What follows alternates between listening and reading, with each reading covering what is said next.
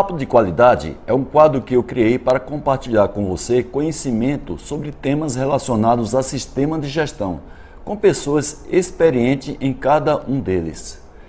Nesse programa de hoje, eu vou entrevistar o consultor Haroldo Ribeiro, que ele é especialista em 5S e TPM desde 1990 e tem mais de 30 livros publicados sobre os dois temas. Nessa entrevista, nós vamos bater um papo sobre o programa 5S. Legal. E quanto tempo, Haroldo, é, leva-se para implantar o 5S em empresas de médio e grande porte? Olha, Haroldo, o tempo de implantação, ele evidentemente depende de algumas variáveis. Primeiro, o tamanho e a complexidade da empresa. Se a empresa é uma empresa automatizada, é uma empresa de mão de obra intensiva, isso aí varia.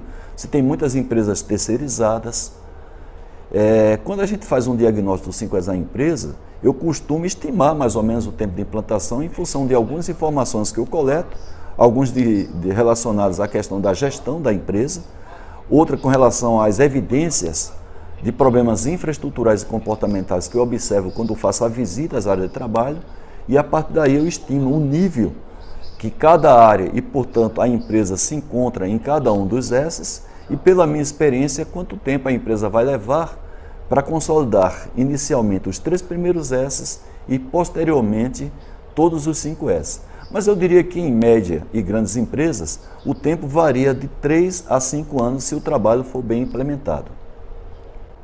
E durante a sua experiência como consultor, quais são as principais dificuldades que as empresas têm para implantar um programa como esse?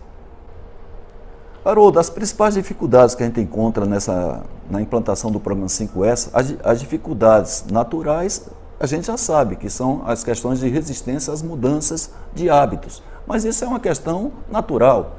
Quando a gente implanta o programa 5S, a gente já entende que grande parte da, dos problemas que a gente tem que trabalhar no 5S são as questões comportamentais, logo as questões culturais.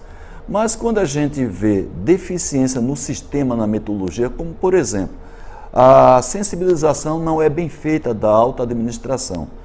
As pessoas em nível de liderança não entendem o que é o 5S. Muita gente confunde o 5S com um programa de ordem e limpeza, um programa de ordem puramente estética.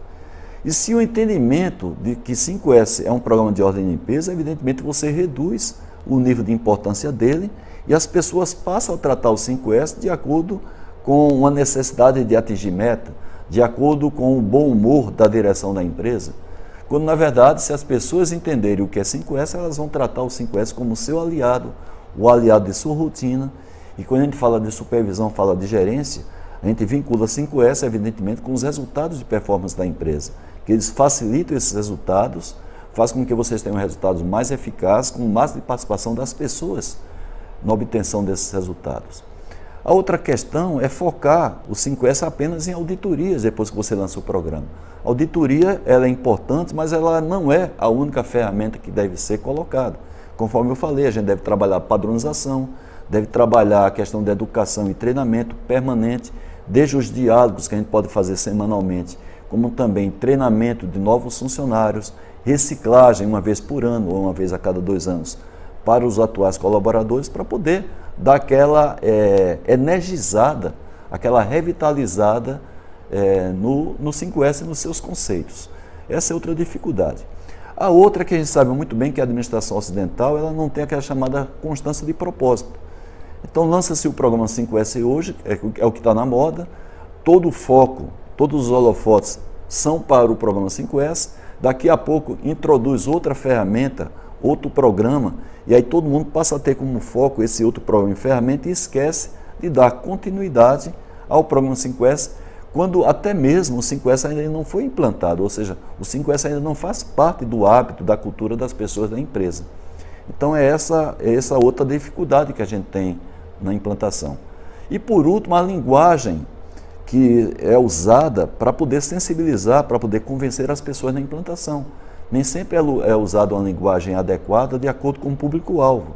E a gente sabe muito bem que para cada nível de hierarquia e para cada, dependendo até do departamento, você tem que ter é, fatores motivantes para essas pessoas. Por exemplo, nem sempre aquilo que motiva alguém da área operacional, por exemplo, a questão da segurança do trabalho, a questão da organização na troca de turnos, E esses mesmos motivos não vão ser motivantes para quem trabalha no escritório que não tem é, questão de troca de turno, não tem as condições inseguras que tem as áreas operacionais. Então você tem que ter o apelo da administração de tempo, de redução de estresse para áreas puramente administrativas.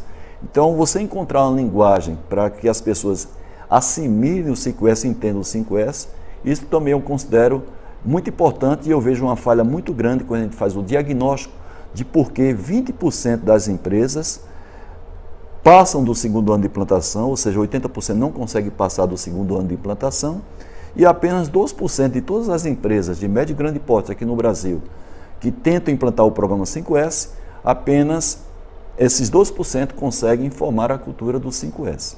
Esse é o resumo que a gente tem aqui no Brasil. Bem, termina aqui mais um tema sobre sistemas relacionados à qualidade, dessa vez falando sobre o programa 5S com o consultor Haroldo Ribeiro.